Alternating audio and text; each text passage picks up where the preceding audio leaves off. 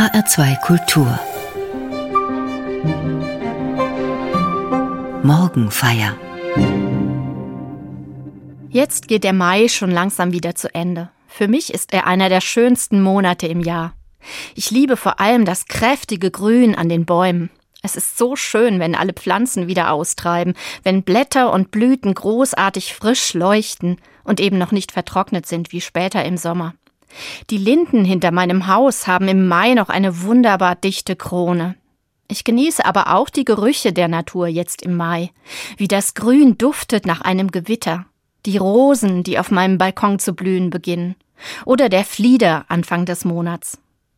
Den Flieder im Mai verbinde ich auch immer mit dem Muttertag. In meiner Kindheit haben wir meiner Mutter oft einen großen Strauß von selbstgepflückten Flieder gebracht. Und meistens stand dann nicht nur einer auf dem Küchentisch, sondern auch einer in unserer Küchenecke. Dort nämlich hatte in meiner Kindheit eine Marienfigur aus Holz ihren Platz. Die Gottesmutter Maria bekam damals Blumen wie unsere eigene Mutter. Der Mai ist Muttertagsmonat und auch Marienmonat. Und irgendwie ist mir der Mai darüber hinaus immer mehr zu einem Monat der Frauen geworden. Vielleicht gerade, weil es der Monat der Pflanzenkraft, der Lebenskraft, der Grünkraft ist. Und die verbinde ich besonders mit Frauen. Komm, lieber Mai,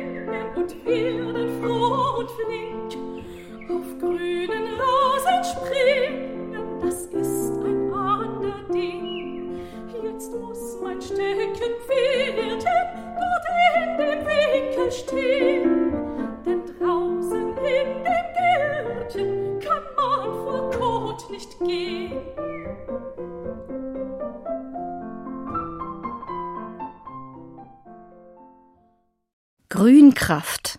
Das ist ein Wort der heiligen Hildegard von Bingen. Sie hat ihren Gedenktag nicht im Mai, sondern im September, und trotzdem muss ich in diesen Wochen oft an sie denken. Die heilige Hildegard ist ja vor allem bekannt für ihre Kräuterkunde und medizinischen Ratschläge. Frische Kräuter genieße ich jetzt im Mai besonders. Petersilie im Salat oder Frankfurter grüne Soße. Und Hildegard Kräutertee habe ich auch zu Hause. Ausgerechnet der Kräuterteil des Werks der heiligen Hildegard ist am wenigsten historisch gesichert. Trotzdem, die Grünkraft ist ein Begriff, den ich mit ihr verbinde. Die Kraft der Natur, sie ist für Hildegard auch die Kraft, mit der Gott die Welt erschaffen hat.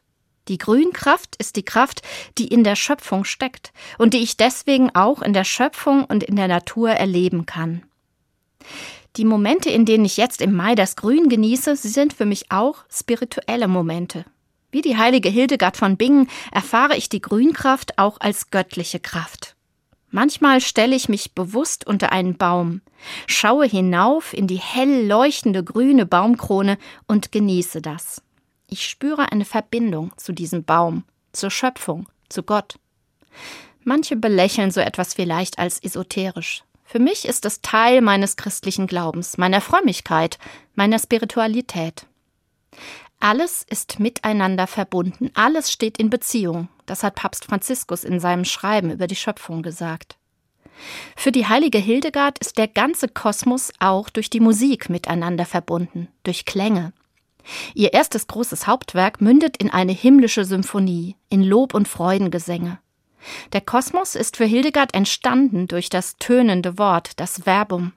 Und das ganze Universum ist für sie von Musik durchdrungen.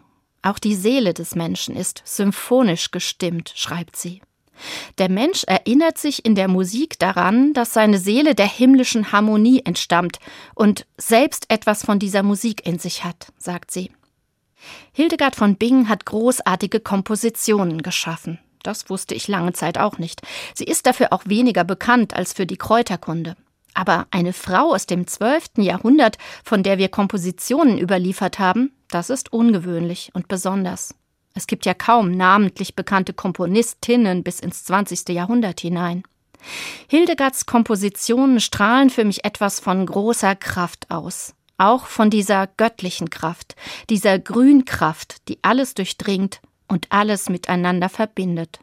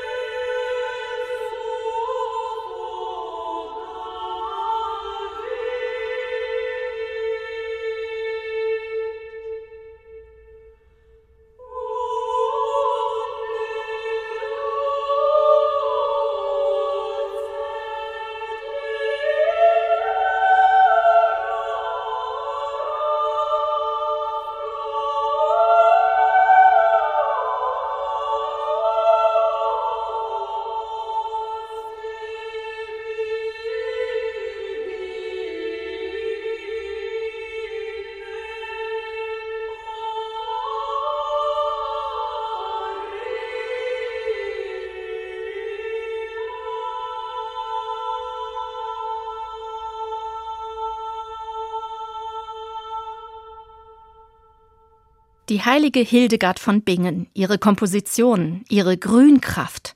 Sie gehören für mich zum Mai, zu meinem Monat der Frauen, auch wenn ihr Gedenktag eigentlich im September ist. Die heilige Hildegard inspiriert mich auch durch die Art und Weise, wie sie als Frau in der Kirche gewirkt hat. Selbstbewusst und streitlustig. Sie wäre gar nicht die heilige Hildegard von Bingen geworden, hätte sie sich damals im 12. Jahrhundert nicht mit den Männern der Kirche angelegt. Ihr Klosterleben begonnen hat sie auf dem Disi-Bodenberg. Das ist ein Hügel bei Bad Sobernheim zwischen Mainz und Trier. Es gab dort damals zwei Klöster nebeneinander, eines für Männer und eines für Frauen. Und natürlich hatte der männliche Vorsteher, Abt Kuno, das Sagen auf dem ganzen Hügel. Vielleicht auch deswegen hatte Hildegard eines Tages die Vision, wir ziehen mit den Frauen weg von dort, hinüber nach Bingen und bauen uns dort ein neues, unabhängiges Kloster auf. Abt Kuno allerdings war von der Idee keineswegs begeistert. Hildegard hatte nämlich schon eine gewisse Berühmtheit erlangt zu der Zeit, und ihr Glanz strahlte auch auf seine Abtei ab. Der Abt verlangt, Hildegard soll auf dem Disi-Bodenberg bleiben, und er spricht ein entschiedenes Nein zu ihren Plänen. Hätte sich Hildegard diesem Nein brav und gehorsam gefügt, aus ihr wäre wohl nie die heilige Hildegard von Bingen geworden. Aber Hildegard gibt nicht auf. Zwei Jahre lang streitet sie mit den Männern auf dem Disi-Bodenberg. Sie sichert sich Unterstützung zu von einer einflussreichen Markgräfin und vom Erzbischof von Mainz. Und schließlich setzt sie ihre Vision durch. Sie zieht mit ihren Mitschwestern auf den Hügel bei Bingen. Eine streitbare, starke Frau also war sie, diese heilige Hildegard. Keine demütige, gehorsame Dienerin, wie man sich christliche Frauen oder vor allem Ordensfrauen manchmal vorgestellt hat und wie man zum Beispiel auch Maria oft gesehen hat, die Mutter Jesu, als gehorsame Magd. Aber auch sie war revolutionärer, als mancher meint. Hildegard von Bingen hat natürlich auch über Maria komponiert. Zum Beispiel dieses Stück. Hier nennt sie Maria Mediatrix, Mittlerin.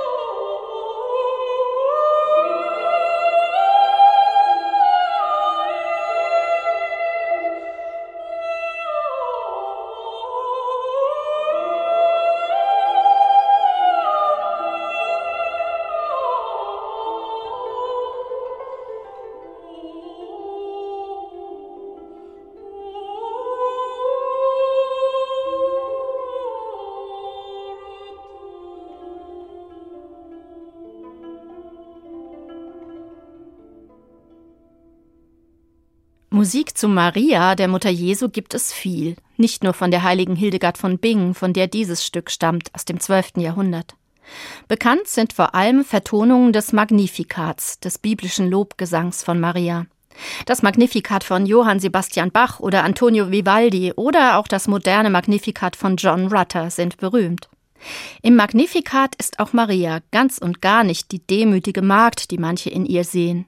Gott stürzt die Mächtigen vom Thron und erhöht die Niedrigen, singt sie darin zum Beispiel. Es ist fast eine Art Revolutionslied, das diese Maria in der Bibel anstimmt. Es waren auch diese Töne aus dem Magnifikat, die meinen Blick auf Maria im Laufe meines Lebens verändert haben. Als Kind in einer ziemlich katholischen Familie habe ich Maria im Marienmonat Mai Flieder gebracht zur Marienfigur in der Küchenecke. Und wir haben Marienlieder in der Kirche geschmettert, wunderschön prächtige zum Beispiel. Aber als ich älter wurde und Theologie studiert habe, wurde mir Maria eher suspekt als ewige Jungfrau und demütige Magd. Das hat sich wieder geändert, und zwar tatsächlich auch durch das Magnifikat, diesen Mariengesang aus der Bibel. Maria stimmt ihn an, als sie ihrer Cousine Elisabeth begegnet. Die beiden Frauen sind schwanger. Elisabeth mit Johannes dem Täufer und Maria mit Jesus. Es ist also der Gesang einer jungen, schwangeren, wenig mächtigen Frau aus Nazareth. Aber bescheiden und demütig, wie man es vielleicht erwarten könnte, klingt dieser Lobgesang ganz und gar nicht. Von nun an preisen mich selig alle Geschlechter, singt der Maria über sich selbst. Oder der Mächtige hat Großes an mir getan. Quia fecit mihi magna, heißt es auf Latein. Ganz schön groß also sieht Maria sich selbst. Sie lässt nicht nur Gott groß sein, Magnificat heißt ja übersetzt, groß sein lässt meine Seele den Herrn. Es gilt auch umgekehrt, Gott lässt auch sie, die Maria, groß sein. Diese selbstbewusste Maria, die weiß, Gott macht sie groß, sie ist mir sympathisch. Es ist auch die Maria, auf die sich die Frauen von Maria 2.0 berufen. Vor drei Jahren im Mai hat diese katholische Fraueninitiative gestartet mit einem Streik und mit Forderungen nach mehr Teilhabe von Frauen in der katholischen Kirche. Die Frauen von Maria 2.0 sind davon überzeugt, Gott beruft immer wieder starke Frauen. Er will die Frauen groß sehen, auch heute.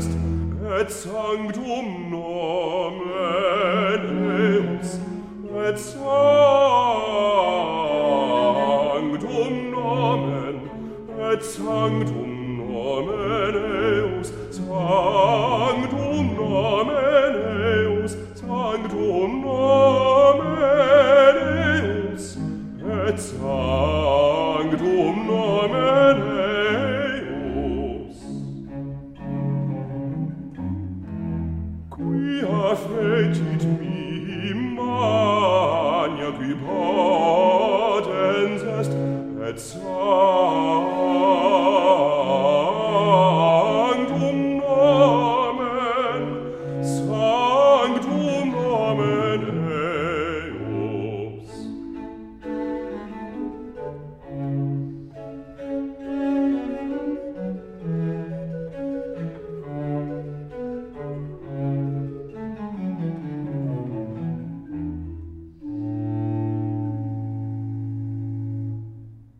Im Marien- und Frauenmonat Mai beschäftigt mich natürlich auch besonders die Frage, wie sieht es aus für die Frauen in meiner römisch-katholischen Kirche? Trotz heiliger Frauen wie Hildegard von Bingen, trotz starker Frauen der Kirche über die Jahrhunderte hinweg, trotz Initiativen wie Maria 2.0, Frauen werden in der katholischen Kirche bis heute diskriminiert, von Ämtern ausgeschlossen. Begründet wird das zum Beispiel damit, dass die zwölf Apostel, die Jesus berufen hat, ja allesamt Männer gewesen wären. Das Argument haben allerdings Bibelwissenschaftlerinnen und Wissenschaftler lange schon widerlegt.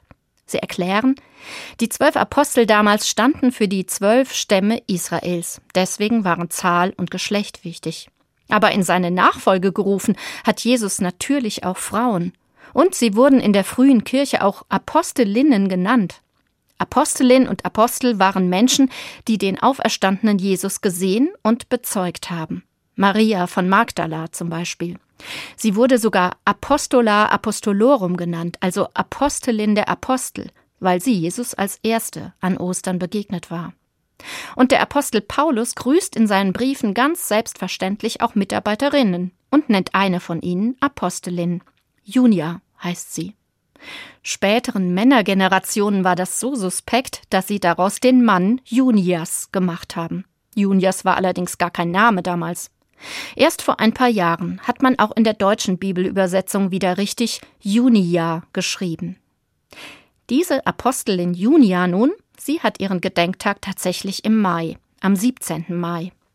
Rund um diesen Tag gab es dieses Jahr Aktionen und Gottesdienste von Frauen in der katholischen Kirche.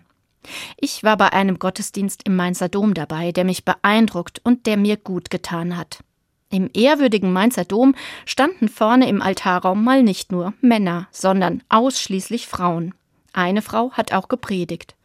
Und wir sind dann in einer Prozession mit Hunderten von Frauen vom Dom in den Kreuzgang gezogen und haben dort Brot und Trauben miteinander geteilt. Es war eine große Kraft für mich zu spüren in diesem Gottesdienst und in dieser Gemeinschaft von Frauen. Auch dadurch ist der Mai für mich in diesem Jahr besonders zu einem Monat der Frauen geworden. Ich denke im Mai so viel an die Frauen. Auch an meine Mutter, die übrigens auch eine starke Frau war, die als junge Frau in Nachkriegszeiten und in einer Flüchtlingsfamilie Geld verdient hat, um Mutter und Geschwister durchzubringen, die sich mit Mitte 20 selbstständig gemacht hat und die mich und meine drei Geschwister zu starken Menschen erzogen hat. Kämpfen für die eigenen Rechte, vor niemandem den Kopf einziehen. Auch das habe ich von ihr gelernt. Ich denke an sie. Ich denke an starke und heilige Frauen in meinem Leben, in der Kirchengeschichte und in der Bibel.